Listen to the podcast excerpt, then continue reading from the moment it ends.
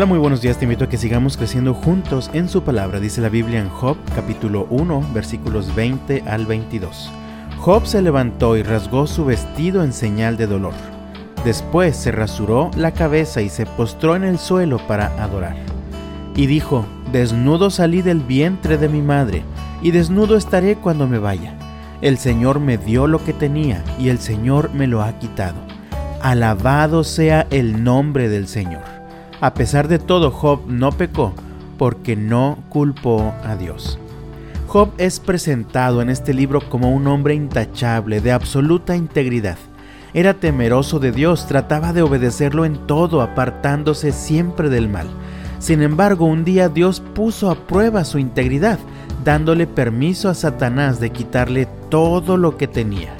Así que leemos en los versículos 13 al 19 cómo de pronto, mientras todo iba bien, llegan cuatro mensajeros angustiados comunicándole a Job muy malas noticias. Había perdido todos sus animales, toda su riqueza y también a todos sus hijos de un solo golpe. ¿Cómo reaccionarías ante una situación así? Pues leemos en el versículo 20 que Job, en primer lugar, expresó su inmenso dolor, rasgó su ropa y se rasuró la cabeza. Estas eran expresiones comunes de dolor y sufrimiento en aquel tiempo y en aquel lugar. Pero luego, Job se postró y adoró al Señor diciendo, Desnudo salí del vientre de mi madre, y desnudo estaré cuando me vaya. El Señor me dio lo que tenía y el Señor me lo ha quitado Alabado sea el nombre del Señor. Las crisis de la vida llegan de repente sin que las estuviéramos esperando, pero llegan y nos perturban, nos arrebatan la paz y nos pueden hundir si no reaccionamos adecuadamente. ¿Cómo responder adecuadamente ante cualquier crisis? Job nos enseña el camino de la adoración que conduce a la paz. Nunca podrás experimentar paz en medio de cualquier crisis si no estás dispuesto a postrarte en adoración a Dios.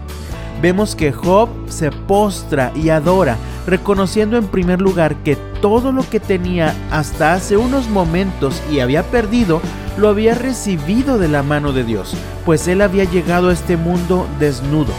Así que si el Señor le había dado tantas cosas a lo largo de su vida, también tenía la autoridad para quitárselas. El Señor me dio lo que tenía, dijo Job, y el Señor me lo ha quitado. Alabado sea el nombre del Señor. Las crisis nos destruyen cuando en lugar de postrarnos para adorar, culpamos a Dios y dudamos de su poder y de su sabiduría en nuestra vida. Por otro lado de la sumisión y la adoración surge la confianza, confianza a ciegas, pues aunque no podamos ver el panorama completo de lo que Dios está haciendo, confiamos en que Él es el Señor. Él puede hacer lo que Él quiera para enseñarnos y moldearnos de acuerdo a sus propósitos.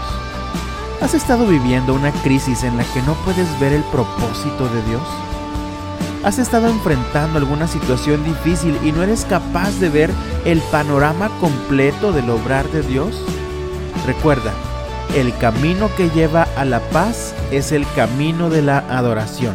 La adoración a su vez produce la confianza que necesitas para reconocer que aunque tú no puedes comprender lo que ocurre en este momento, Dios siempre tiene un plan que finalmente es para tu bendición. Así que yo te invito en el nombre del Señor, no luches con Dios, mejor póstrate y adora. Que el Señor te bendiga este jueves y hasta mañana.